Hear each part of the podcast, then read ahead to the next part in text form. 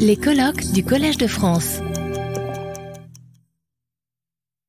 Bonjour, euh, merci pour la présentation. Donc, je suis euh, le comité euh, d'organisation m'a demandé de vous faire une présentation français de mon parcours euh, de recherche depuis ces dernières années sur les, sur les virus. Donc je voudrais d'abord remercier Hugues pour la présentation, le Collège de France euh, d'avoir choisi mon travail pour euh, ce prix euh, La Cassagne de cette année. Donc c'est un immense honneur pour moi et j'en suis heureux et très fier. Euh, donc avant de, commencer à vous parler des virus émergents, euh, je voudrais euh, passer quelques minutes et vous parler en fait de, virus, de ce que c'est qu'un virus et euh, pourquoi, c'est important de travailler sur les virus et pourquoi euh, les virus, ce que nous ont enseigné en fait les virus sur notre biologie. Donc en fait, pardon. Euh, donc moi j'étudie les virus depuis pratiquement 20 ans et j'ai toujours été fasciné par la question de comment des entités aussi minuscules sont capables d'accomplir des choses aussi extraordinaires avec si peu. En fait, j'ai trouvé ça dans ces chiffres en lisant des, revues. Euh, les virus sont les entités euh, biologiques les plus abondantes sur notre planète. Il y a 10 puissance 31 virus qui ont été euh, identifiés et il est supposé qu'il existe 10 puissance 23 infections qui se passent toutes les, toutes les secondes. J'ai trouvé ces chiffres exceptionnels. Et en fait, une caractéristique des virus, c'est que les virus sont des maîtres en matière d'économie génétique. Ce que je veux dire par là, c'est que les virus ont, euh, pour la plupart, un génome petit, compact, qui va contenir environ un million de fois moins d'informations génétiques que la cellule qu'il va infecter. Et euh, donc, il ne peut pas coder pour tous ces facteurs, donc il doit les voler, les, les, usurper de la cellule. En fait, les virus codent que pour quelques gènes et doivent faire des choses exceptionnelles avec si peu d'informations génétiques. Alors un virus est continuellement en train de trouver des stratégies pour pouvoir entrer dans sa cellule, injecter son génome, exploiter la machinerie euh, cellulaire pour euh, synthétiser ses gènes et, euh, et, répliquer son génome. Et tout ça en exploitant, en bloquant, en inhibant un arsenal de défense immune qui ont été mis en place par la cellule pour lutter contre l'invasion virale. Et une fois ces étapes terminées, le virus doit penser à packager son génome au sein d'une capside virale qui va le protéger, trouver des stratégies d'assemblage pour pouvoir ensuite sortir de la cellule et infecter une, autre cellule. Donc les virus, en fait, à l'extérieur de leur, hôte, les virus sont euh, basiquement inertes, c'est-à-dire qu'ils sont totalement dépendants de leur hôte pour, euh, pour accomplir toutes les fonctions dont je viens de vous parler. Et ça, c'est très important, puisque si on comprend comment un virus... Ah, Excusez-moi. Voilà. Et si donc on comprend comment un virus interagit avec son hôte, donc on va avoir des informations de qu'est-ce que le virus a besoin pour se répliquer, des stratégies euh, virales mises en place par le virus, donc on va pouvoir le stopper. Et euh, d'autre part, on va comprendre, on va avoir des informations très très importantes de comment notre hôte fonctionne, que cet hôte soit un humain, un moustique, une plante ou un quelconque microbe. Donc les virus, en fait, sont avec nous depuis la nuit des temps et au cours de la Révolution, ils ont appris à connaître les coins et les recoins de la cellule et la recherche sur les virus a été, en fait, apporté de nombreuses euh, découvertes dans pratiquement tous les domaines de la biologie. Par exemple, dans le cas du cancer, les virus, grâce aux virus, on a découvert les proto-oncogènes, les, les proto-oncogènes, les, suppresseurs de tumeurs. On a compris comment nos, gènes sont exprimés, comment notre ADN se réplique. On a aussi appris des choses importantes sur notre évolution, sur l'architecture, notre génétique de, l'homme, sur les mécanismes de, défense cellulaire, notre système immunitaire. Et les virus aussi nous ont permis de, faire des avancées très très importantes dans la, dans la, en biotechnologie, puisque comme euh, les virus sont à l'origine de, notre développement de vaccins, de la thérapie euh, cellulaire, mais aussi du, système CRISPR, qui est en fait un système ancestral que les bactéries ont mis en place pour lutter contre les, bactériophages, donc une population de virus. J'ai mis cette diapositive pour vous, pour vous illustrer un petit peu de quoi on parle, c'est que chez l'homme, il a été recensé qu'il existait pratiquement 10 puissance 13 particules, euh, virus qui, euh, que, l'homme héberge. Donc on est un réel écosystème.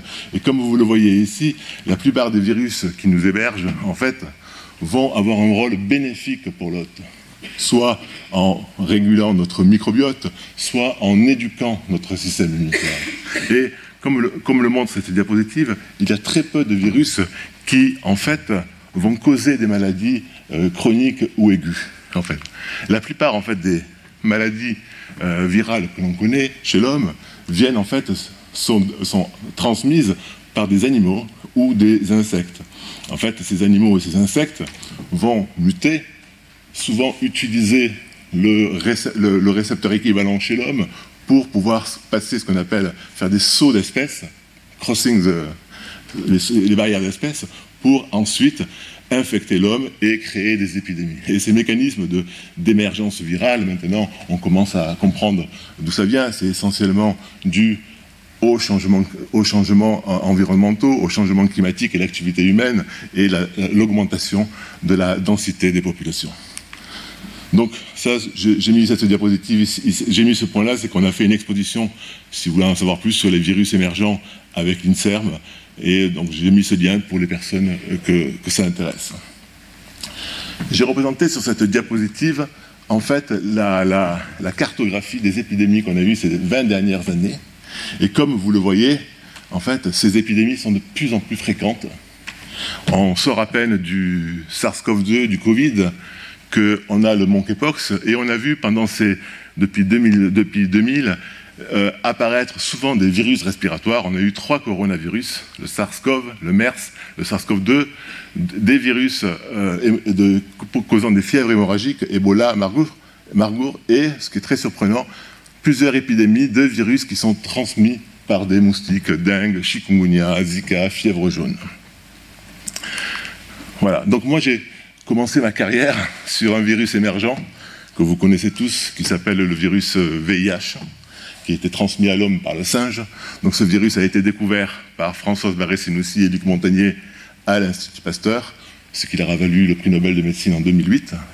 Et euh, en fait, ce virus est l'agent causal de la maladie euh, SIDA, qui est en fait un syndrome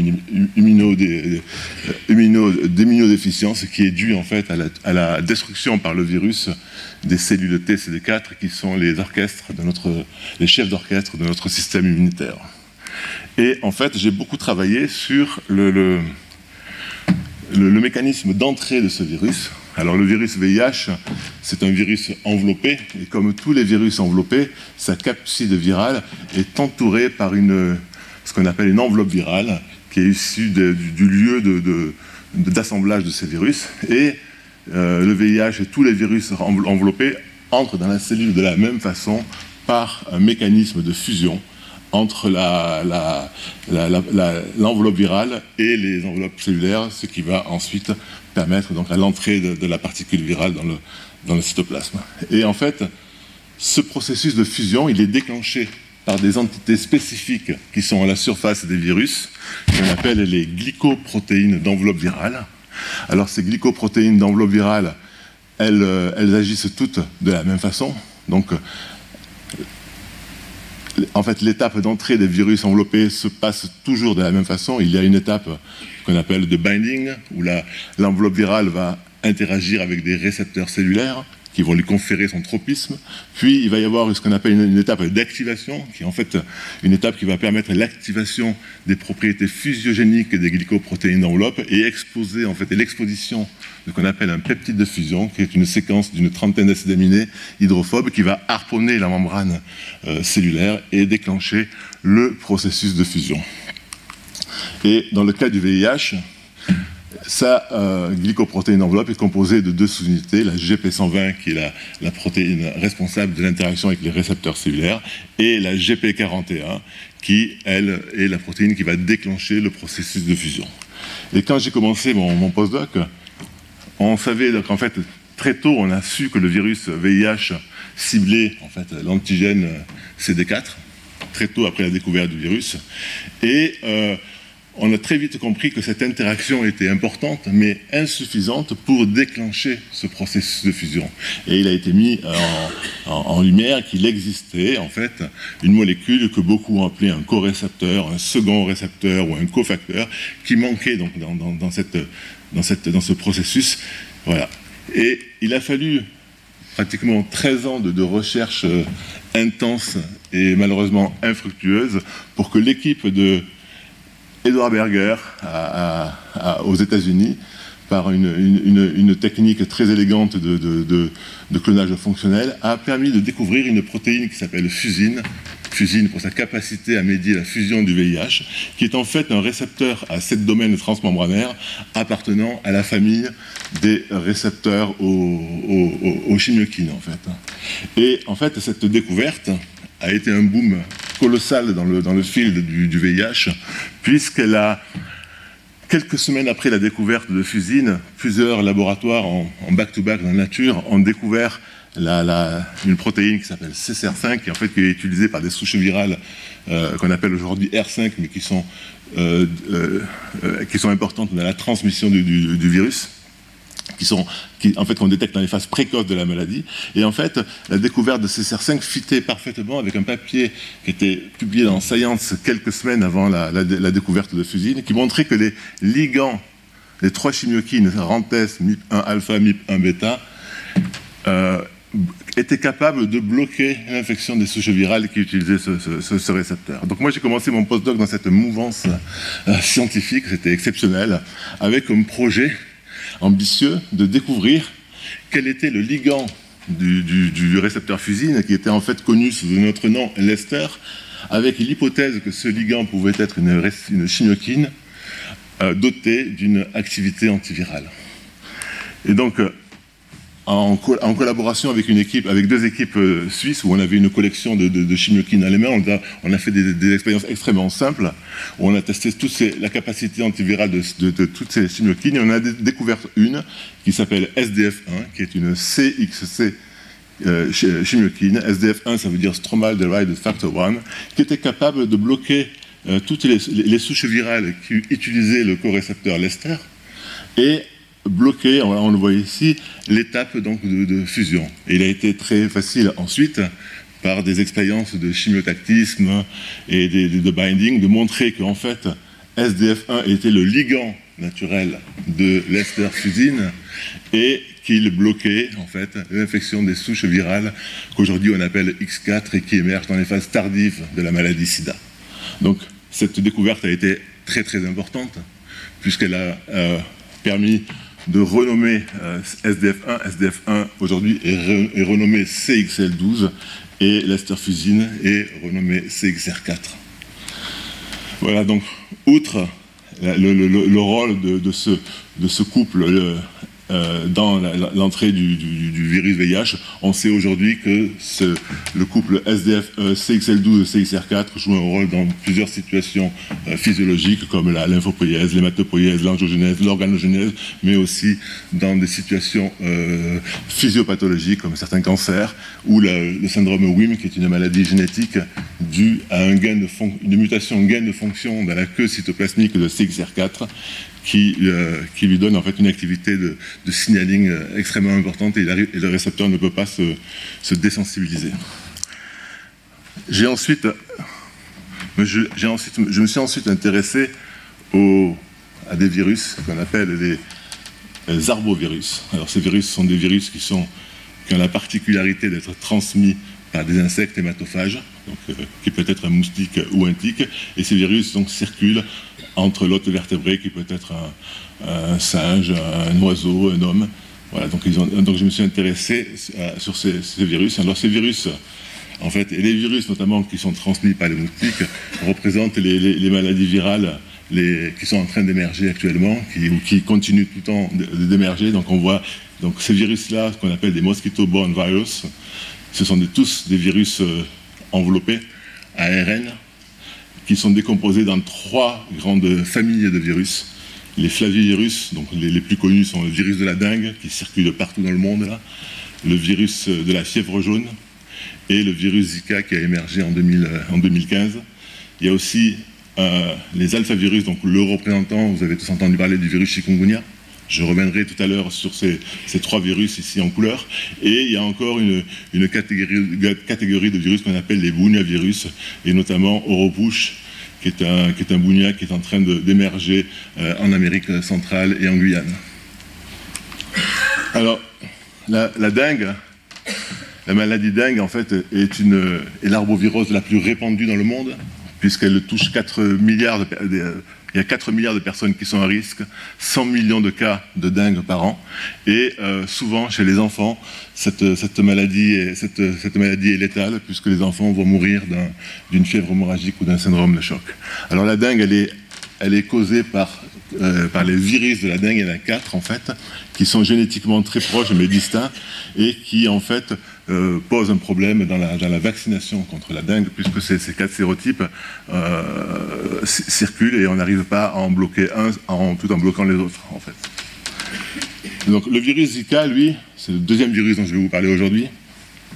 Il a émergé en 1940. On l'a isolé en fait en 1947 dans la forêt de, Zika chez, chez, des singes qu'on utilisait pour euh, surveiller les épidémies à la fièvre jaune.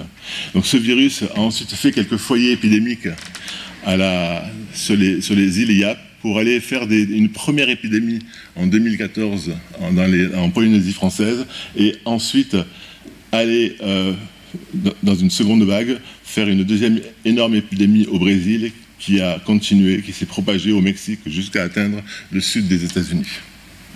Alors, la particularité du virus Zika, c'est que c'est un virus, c'est un, arbovirus qui est neurotrope et il va causer donc des, désordres neurologiques. Et la plus connue étant la microcéphalée, c'est un virus qui est capable de traverser, le, traverser le placenta et infecter le cerveau des, fœtus pour ensuite euh, euh, affecter le développement euh, du cerveau de ces fœtus et créer ce qu'on appelle des microcéphalées. Voilà. Donc, d'un point de vue, euh, d'un point de vue structural, euh, euh, les, flavivirus, en fait, sont les virus qu'on connaît les mieux pratiquement avec les alphavirus à l'échelle structurale. Donc vous, ici, vous avez ici une, partie, cryoïème d'une particule virale où vous voyez la, la nucléocapside, l'enveloppe du virus qui vient du réticulum endoplasmique, sur laquelle va s'ancrer une glycoprotéine qui s'appelle la protéine E, qui est en fait constituée de deux dimères composés de trois, euh, trois domaines, domaines 1, 2 et 3, euh, en tête bêche comme ça et qui vont couvrir toute la particule virale. Donc, on a beaucoup travaillé au, laboratoire sur les, comment ces virus rentrent dans la cellule et contrairement au VIH qui rentre, qui, fusionne à la membrane plasmique, les, flavivirus entrent dans la cellule par endocytose.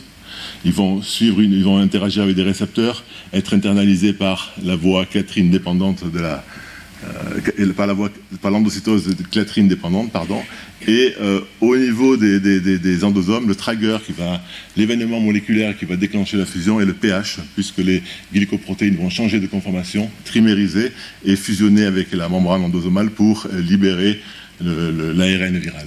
Et en fait, la particularité de ces virus, c'est qu'ils ont un large tropisme ils sont capables d'infecter un, tas de, cellules et on ne sait toujours pas s'ils sont capables d'utiliser un, plusieurs euh, récepteurs selon le virus, le sérotype, etc. Donc on a beaucoup travaillé sur les récepteurs de ces virus-là et le premier récepteur qu'on a trouvé, est un récepteur qui s'appelle DCSIGN. En fait, c'est un récepteur qui a la particularité d'être, il est sélectivement exprimé à la surface des cellules dendritiques euh, immatures qui sont localisées dans le derme, dans le site de passage du moustique. Alors, c'est un récepteur qui a, on peut l'imaginer comme un bouquet de, tulipes, où la, tête des tulipes est représentée par ce qu'on appelle un carbohydrate recognition domain. Et euh, ce récepteur, en fait, est décisif pour l'infection des, euh, des, cellules dendritiques par les quatre sérotypes de la dengue, mais aussi d'autres flavivirus. Et ce qui est relevant dans ce, dans ce, ce qui est très pertinent dans ce récepteur-là, c'est que, en fait, tous les, flavivirus, avant d'infecter l'homme, doivent faire un cycle réplicatif dans le moustique. Et dans le moustique, ces virus-là vont hijacker toute la machinerie de glycosylation des moustiques qui est uniquement aémanose, en fait, et vont transmettre donc les virus les particules virales qui vont être couvertes de glycans aémanose et qui sont les, ligands euh, parfaits euh, pour DCSINE, parce que ce récepteur est capable de discriminer les glycosylations aémanoses des glycosylations complexes chez l'homme. Et, dans le cas de la dengue, il y a deux sites de glycosylation. La, SN en position 67 et la SN en position 153. Et donc, on, on sait que ces deux résidus-là sont très très important pour l'interaction avec design et on pense que ce récepteur-là est en fait un bridge entre l'infection chez le moustique et l'infection euh, chez l'homme. Donc, comme, comme sign était sélectivement exprimé par des, euh, euh, les cellules dendritiques, on savait en fait qu'il existait, que les, que les flavivirus étaient capables d'utiliser euh, d'autres récepteurs qui n'étaient pas DCSINE et et qui demandaient à être, découverts. Et euh, pour, trouver ces récepteurs, on a, eu la chance de travailler, de recevoir en fait une banque de, chez euh, Jean Wissenbach. C'est une banque de cDNA full length en fait, qui était ordonnée, séquencée et qui contenait pratiquement 4, 8000 clones individualisés. Donc on a fait une analyse bioinformatique de, cette banque en, recherchant des, gènes qui, qui, étaient exprimés à la surface de la membrane plasmique et qui pouvaient se comporter comme un récepteur de virus. Donc on en a sélectionné 1728 qu'on a purifié et qu'on a transfecté dans des, cellules qui n'étaient pas permissives par le virus pour rechercher donc leur capacité à médier l'infection. Et en fait, ce travail nous a permis de découvrir deux grandes familles de récepteurs. Les récepteurs qu'on appelle TIM, dont le plus important est TIM 1, les récepteurs qu'on appelle TAM, dont le plus important est AXL.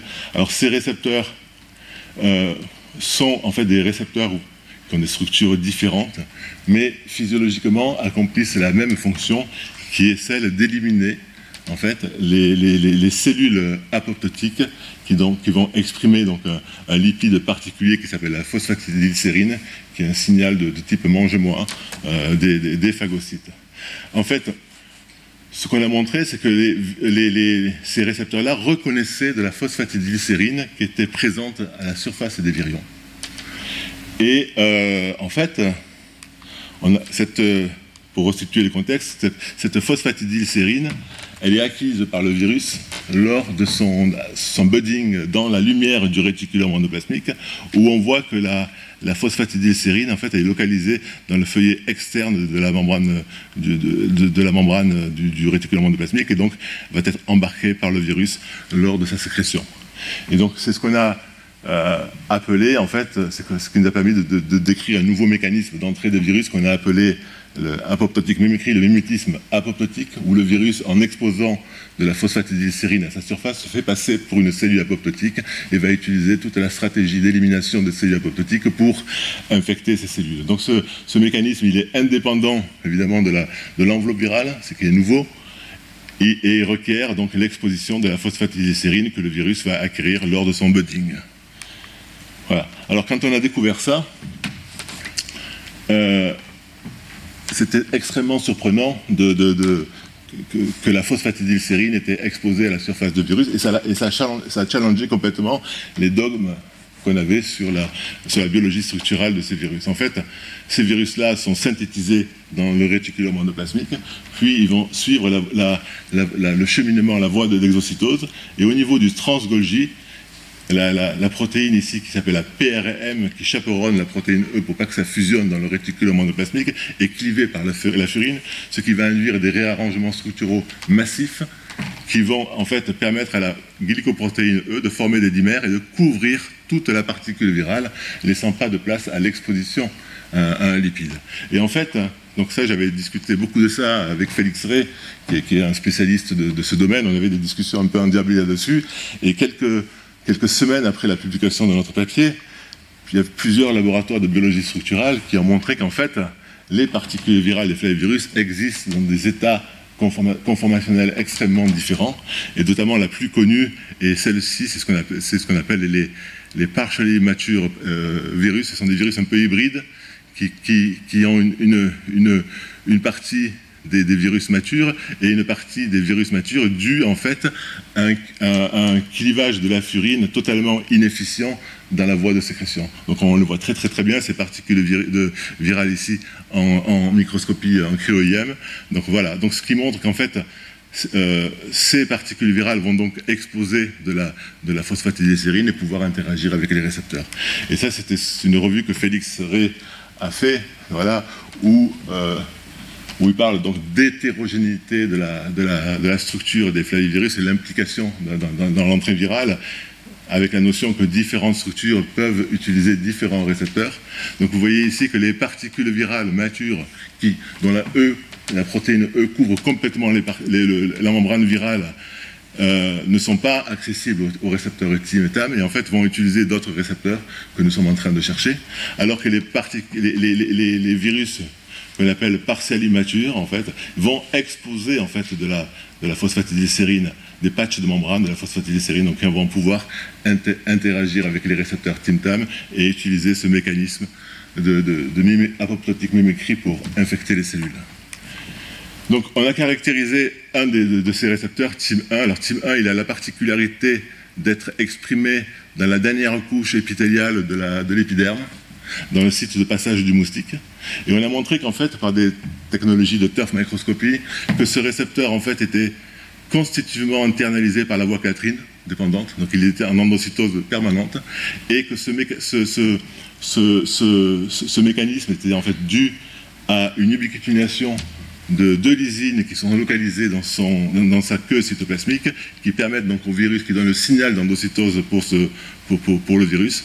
Et en fait, c'est ce qu'on a montré, c'est que ces récepteurs euh, TIM 1 et biquinylés qui interagissent donc avec la particule virale vont être en fait reconnus par une un complexe qui s'appelle l'escort complexe, l'escort 0, et notamment une protéine qui, s'appelle STAM, STAM 1, euh, qui fait partie de, cette escort complexe, pour donc acheminer les, les, particules virales et les dans l'endosome et les amener au bon site de, fusion membranaire. Le, deuxième, le, deuxième, récepteur qu'on a, a, très bien caractérisé est le récepteur qui s'appelle AXL dans le cadre de, l'infection par le Zika. Donc il y avait euh, quelques semaines après la, l'épidémie Zika. Donc nous, on avait beaucoup travaillé sur le, Zika en amont. On avait déjà identifié des, récepteurs de, Zika. Il y avait une étude qui a été publiée dans Stem Cell, Cell qui montrait une étude de single cell RNA-seq qui montrait qu'en fait, euh, le récepteur AXL était exprimé euh, dans les cellules, euh, pouvaient, du moins les ARN du, récepteur AXL pouvaient être exprimés dans les cellules euh, astrocytaires et radiales gliales et voire microgliales du, cerveau chez la souris et que ce récepteur pouvait être un candidat récepteur pouvant expliquer le tropisme de, Zika pour le cerveau. Et en fait, c'est ce qu'on a fait avec, euh, Pierre Gressens à Debré, où on a eu accès à des coupes de, fœtus euh, à différents stades, des, coupes de cerveau de fœtus à différents stades de développement, et on a pu montrer qu'en fait, que AXL était exprimé essentiellement sur les astrocytes, sur les cellules radiales, sur les cellules microgliales, et euh, que toutes ces cellules-là étaient des, donc des cibles infectées par, le virus. Et on a détaillé en fait le, mécanisme d'interaction de AXL avec le virus, et on a montré que en fait euh, euh, AXL reconnaît la, la phosphatidylsérine qui est exposée par les virions euh, Zika au moyen de son ligand naturel qui s'appelle GAS6, qui en fait va bridger la particule virale sur le, le récepteur et en fait et donc permettre l'internalisation de ce récepteur. Et en même temps, en fait, on, a découvert que la fixation des, euh, des, particules virales, des complexes en fait Zika Gas6 sur AXL, euh, en fait, ces complexes-là jouaient le rôle de superagonistes d'AXL, induisaient donc la phosphorylation de ce récepteur AXL et déclencher une cascade de voies de transduction du signal qui aboutissait à l'uprégulation d'une protéine qui s'appelle SOX1 et SOX3, et ce qui a pour conséquence de bloquer complètement l'immunité innée contre le virus et de créer donc un environnement favorable euh, pour le virus. Donc on voit ici que ce récepteur a une double fonction, une fonction d'endocytose et une fonction de signaling pour bloquer la réponse immunitaire. Et on a trouvé deux drogues, en fait, deux molécules, en fait. Une qui, est connue, qui s'appelle R428, qui a été testée dans certains cancers. Qui, en fait, cette molécule-là bloque l'infection médiée par, par, par Zika euh, en empêchant la phosphorylation d'AXL. Et la deuxième molécule qu'on a trouvée, c'est une molécule qui s'appelle le MYD1, qui est en fait un, un leurre d'AXL. C'est ce domaine-là d'AXL qui a été muté de façon à à ce que GAS6 a une affinité de l'ordre de picomolaire, et cette molécule, en fait, bloque l'infection en, en, trappant GAS6 et en empêchant le virus de se fixer sur la cellule.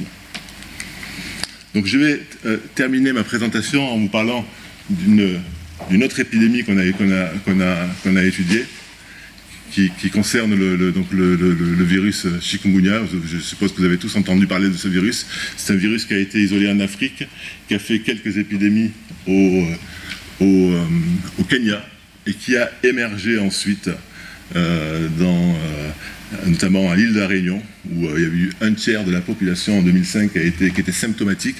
Le virus est propagé ensuite en Asie, créant d'autres épidémies ici en Inde, pour ensuite passer dans les îles Caraïbes et notamment à Saint-Martin, où il a fait encore une, importante épidémie en 2013 et en 2005. Et là, le virus, en ce moment, circule un petit peu partout, et notamment en, Amérique, du Sud, au Brésil. Et en fait, on, sait maintenant comment ce, virus a, émergé, puisque quand on a séquencé les, virus de, lors de l'épidémie de la Réunion, on s'est aperçu que, le, que, que les, les, virions possédaient une mutation, en fait, E euh, dans la protéine, dans la glycoprotéine qui s'appelle E1, une mutation A226V, qui a permis au virus en fait de s'adapter aux moustiques qui circulaient dans, la région, donc l'Aedes albopictus, tout en gardant sa compétence pour son vecteur originel qui est l'Aedes euh, aegypti. Donc, alors le chikungunya, c'est un alphavirus, c'est un, virus ARN positif qui fait partie des, alphavirus arthritogéniques, on va, on, va, on va y revenir. Donc il est on le connaît extrêmement bien à l'échelle structurale, notamment les, travaux de Félix qui ont pu cristalliser la E2 avec la E1. Donc c'est envoyé ici une cryoïème de la particule virale. L'ARN viral est encapsidé par la, la capside virale, là, une membrane lipidique sur laquelle vient s'ancrer deux glycoprotéines, la protéine E2, qui est la protéine qui permet l'interaction avec les récepteurs de chikungunya, et la protéine E1 qui chaperonne la E2, qui, qui, est chaperonné par la E2 et qui est impliqué dans le mécanisme de fusion.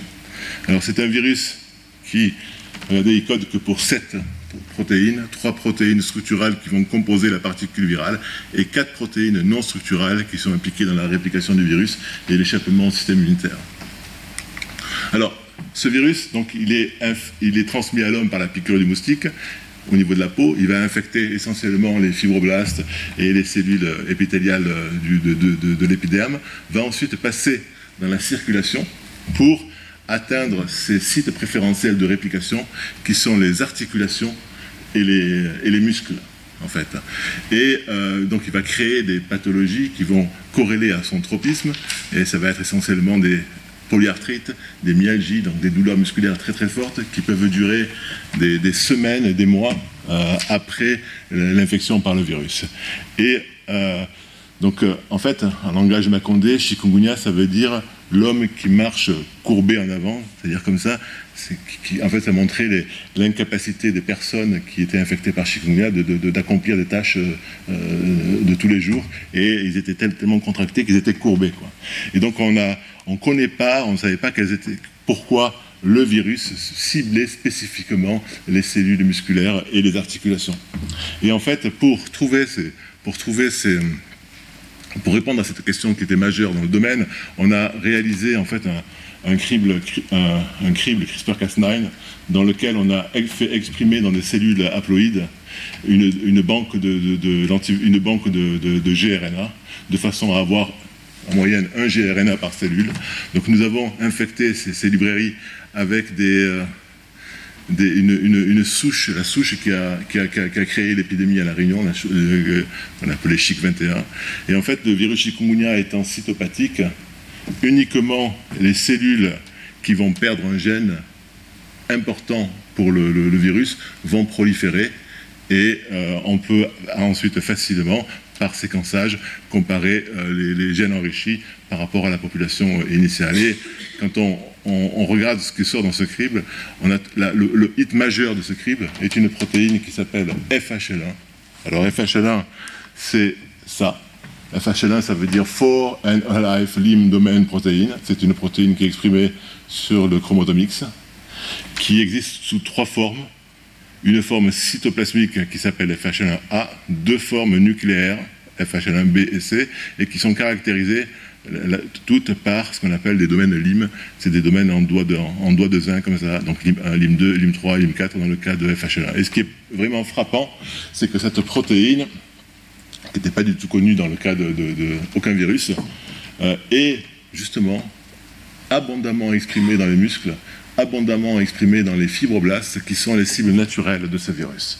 Et la fonction physiologique de FHL1 est pour l'instant mal, mal comprise.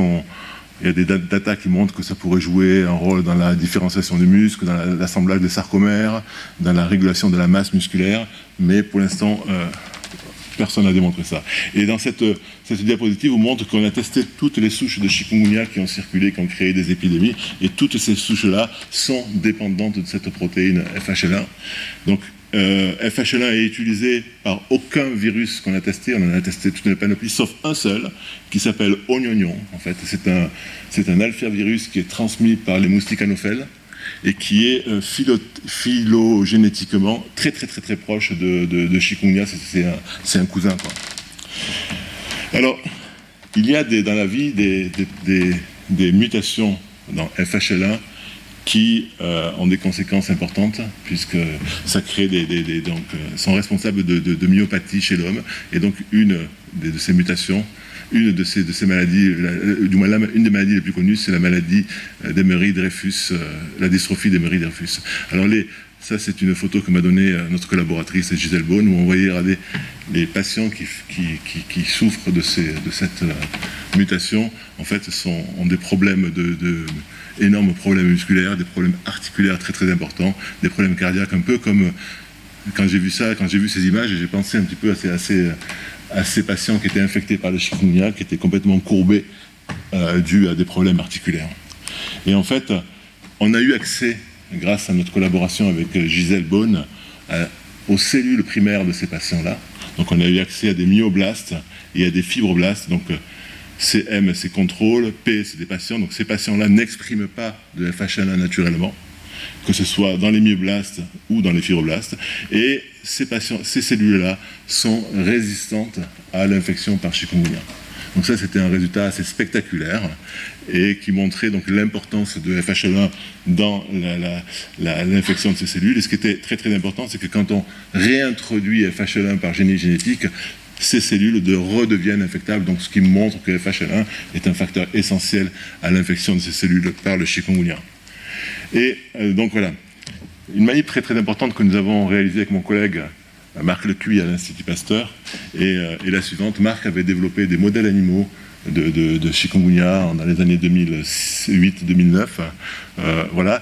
Et en fait, il, arrivait à infecter des, des, des euh, avec euh, chikungunya et reproduire en fait ce qui les, pathologies associées à chikungunya. Donc il, euh, était capable de, reproduire le tropisme de, chikungunya dans ses souris. Donc on a eu la chance d'obtenir des, des, souris contrôle, évidemment, et des souris qui sont knock-out pour, pour FHL1, donc des, des souris mâles en fait, qu'on a injectées intradermiques euh, avec des particules virales chikungunya. Et vous voyez ici que dans le cas contrôle, donc le virus se multiplie extrêmement bien dans les muscles et dans les articulations, alors que dans le cas des cellules qui sont knock-out pour FHLA, le virus est incapable de se, de, se répliquer, de produire de particules virales.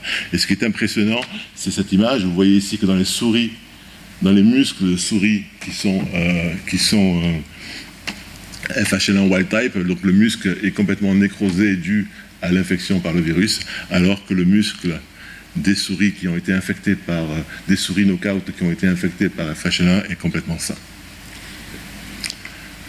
Alors, euh, on a voulu savoir s'il n'y avait pas, comme ces virus codent que quelques protéines, on s'est aperçu en fait que ce virus-là, euh, que, cette protéine-là, en fait, FHL1, était, interagissait avec une protéine virale qui s'appelle NSP3, dont, la fonction, c'est une protéine énigmatique dans le, dans le chikungunya. On sait qu'elle est importante dans la synthèse de, l'ARN viral, donc on ne connaît pas bien la fonction de cette protéine. Donc cette, donc cette protéine détourne en fait FHL1 de son contexte naturel pour en fait euh, participer à la réplication du virus. Alors on sait que euh, le, FHL1 donc, va interagir avec un SP3 et donc la réplication de ces virus-là est particulière puisqu'elle se fait, comme le montrent ces images de microscopie électronique, dans ce qu'on appelle des sphérules en fait, qui sont des invaginations de la membrane plasmique dans lequel le virus va répliquer son, génome de manière à le protéger de toute attaque du, système immunitaire et de, concentrer tous les acteurs de la, réplication virale. Donc, on sait que euh, FHL1 joue un rôle dans la formation de ces, de ces, de ces sphérules, parce que dans les cellules qui sont knock-out pour FHL1, ces sphérules n'apparaissent plus. Donc, cette, cette, euh, interaction avec FHL1 et SP3, nous pensons qu'elle est très très importante dans la physiopathologie de chikungunya. Nous pensons que c'est le driver du déclenchement de la maladie. Donc c'est un, une, une, ce sont des aspects que nous travaillons avec, euh, avec Marc Lecuy euh, sur des, des, modèles in vivo. On étudie aussi avec Gisèle Beaune le rôle accompli par cette protéine dans la biologie du muscle on ne connaît pas la fonction de cette protéine in, vivo. On travaille comme des fous, on ne comprend pas encore comment cette protéine régule la réplication du, du, chikungunya. Avec Félix Ray, on a commencé des études pour essayer de déterminer la structure atomique de, cette, de, ce complexe. Et on a récemment screené une, librairie de plus de 10 000 composés. on a trouvé des inhibiteurs de cette interaction que nous sommes en train d'évaluer. Voilà. Euh, en conclusion de, cette, présentation, je vous ai montré, donc, euh, je vous ai parlé de la découverte de CXL12, le ligand de CXR4 et son implication dans, l'entrée du VIH et d'autres fonctions cellulaires. Je vous ai parlé de l'identification de, récepteurs de flavivirus et du mécanisme de, du, mécanisme de mimétisme apoptotique comme euh, une nouvelle euh, stratégie d'entrée virale.